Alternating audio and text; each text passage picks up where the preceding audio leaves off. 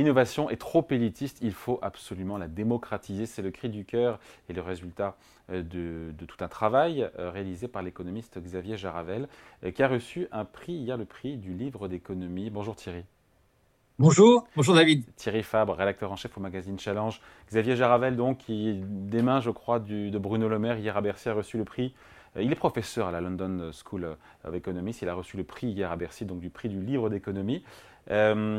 Le message de ce livre, il est quand même hyper intéressant parce qu'il dit qu'en France, en gros, il y a de nombreux Einstein, de nombreux Marie Curie, mais qui sont perdus, qui auraient dû, euh, qui avaient les aptitudes pour faire des, grandes carrières euh, dans la science, dans l'innovation, mais qui ne l'ont pas fait, soit par euh, autocensure, soit parce qu'ils n'ont pas été sensibilisés aux carrières possibles qui auraient pu s'ouvrir à eux.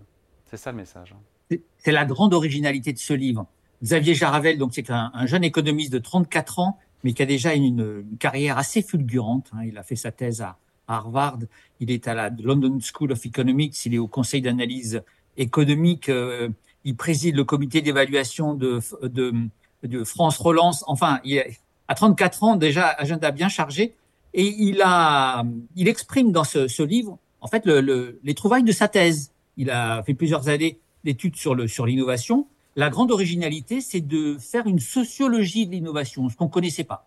On se doutait que les innovateurs venaient plutôt de, métiers, de, milieux favorisés. Il le confirme, mais il confirme un autre point très important, c'est le côté genré, c'est-à-dire que les innovateurs sont majoritairement euh, des hommes, les femmes sont écartées de l'innovation. Et alors, il, euh, il, euh, il, essaye d'expliquer pourquoi, et notamment, il, il donne des pistes pour sensibiliser les filles à l'innovation. Dans son livre, il y a une expérience extrêmement intéressante qu'il détaille, qui montre que la fondation L'Oréal qui, promeut euh, donc les, femmes chercheuses a fait une expérimentation dans plusieurs euh, euh, lycées et on s'est rendu compte que le fait de sensibiliser les filles à l'innovation pouvait fortement augmenter en fait la, part des filles dans les préparations aux écoles d'ingénieurs et donc, on se dit qu'avec une politique de sensibilisation importante, on pourrait beaucoup plus promouvoir l'innovation. En fait, Javier Jaravel démontre vraiment l'impact du milieu social, des, a priori sur, euh, sur la recherche et la science, et c'est vraiment la grande originalité de son livre. Donc il faut euh, fabriquer, diffuser le goût de l'innovation euh, à l'ensemble de la population, notamment les femmes, et aussi peut-être aussi les, milieux plus modestes, parce que ça reste effectivement très, très parisien et, très masculin. Ça veut dire qu'il faut euh, décupler ce type de, euh, d'exemple de la Fondation L'Oréal dont vous parliez, qui va euh, dans les lycées ou c'est aussi en amont? Vous allez me dire que oui, revoir le, le, système éducatif aussi, mais l'enquête PISA devrait nous pousser aussi en ce sens. Oui, tout à fait. Alors, dans son bouquin, il y a un, un chapitre assez dévastateur sur l'état de notre école, mais ça, le constat est vraiment partagé. Et c'est vrai qu'il faut évidemment commencer par cela, et notamment le niveau en maths qui s'effondre. Donc c'est un peu la base, c'est-à-dire qu'on on a de, de, de, très bons, Philippe Escande le, rappelait, on a de très bons chercheurs et des médailles Fields en mathématiques, et on a un niveau mathématique général qui s'effondre. Donc il faut évidemment, ça c'est le préalable, et augmenter le niveau. Mais en plus de ça, il faut se poser la question de la diffusion de, de, de ce goût de l'innovation, et, et, plutôt, et donc se poser la question de l'utilisation des deniers publics. Euh, il y a quelque chose qui coûte très cher en France, qu'on appelle le crédit d'impôt recherche, 7 milliards d'euros par an. Xavier Geravel a fait un, rapport récemment avec Philippe Adion dénonçant en fait l'effet d'aubaine de cette, de cette dépense pour des grands groupes qui, de toute façon, auraient fait de la R&D et donc cet argent est en partie gaspillé.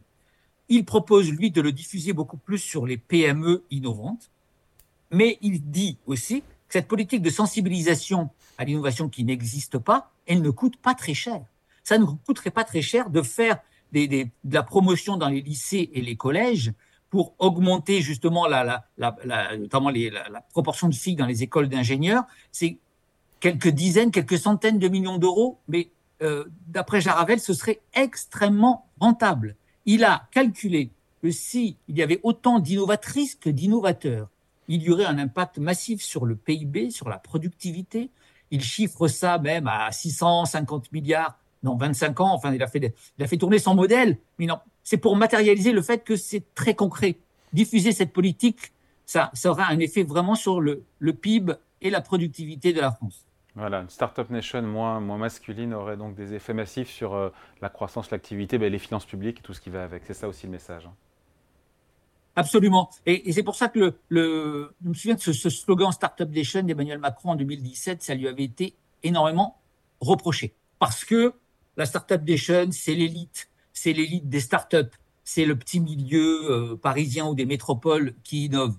Mais en fait, euh, quand on lit le bouquin de Jaravel, on se rend compte qu'au contraire, si on démocratise cette Startup Nation, ça peut être en fait une politique de lutte contre les inégalités. Les innovations sont très inégalitaires, et ce qui est intéressant, c'est que vous savez, quand les innovateurs viennent de milieux favorisés, ils pensent à des innovations pour leur milieu favorisé.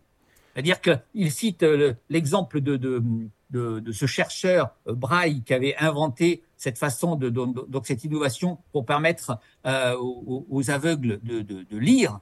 Il, il, il rappelle un, un, exemple historique très intéressant, c'est le lave-vaisselle qui a été inventé aux États-Unis par quelqu'un qui justement a été conscience de la condition difficile euh, des femmes dans le, travail ménager. Donc l'innovation, elle est sociologique, c'est ça qui est intéressant. Elle est, et, donc en la démocratisant, on pourra aussi l'orienter vers des produits qui sont plus euh, ciblés sur les catégories populaires et moins sur les catégories privilégiées. C'est vraiment un, apport important. La, la, euh, on a en tête pour réduire les inégalités la redistribution, enfin des outils classiques. La promotion de l'innovation dans les milieux où ça n'est pas promu, c'est aussi un outil de lutte contre les inégalités. Voilà, son livre, c'est Marie Curie habite dans le Morbihan tout est dit. Merci à vous. Explication signée Thierry Fabre, rédacteur en chef au magazine. Challenge d'ailleurs, juste euh, Thierry, la couverture cette semaine, on l'a pas évoqué. C'est quoi? Alors pour euh, un spécial école de commerce, vous savez, Challenge est, né il y a une quarantaine d'années sur les campus d'école de commerce, donc c'est un peu notre ADN. Et on fait une couverture très servicielle pour ceux qui veulent s'orienter dans ces, dans ces établissements avec un classement. On, vous verrez que c'est HEC est toujours la, numéro 1, mais le classement a un petit peu changé. On fait un focus aussi sur euh, un phénomène assez inquiétant, ce qui est l'explosion des, du prix de la, scolarité. Hein. Pour faire une scolarité à HEC, désormais, c'est autour de 60 000 euros. Eh bien, dis donc, faut épargner pour ça. Merci en tout cas. Merci, à bientôt. Merci Thierry Fabre, rédacteur en chef au magazine Challenge. Salut. Salut.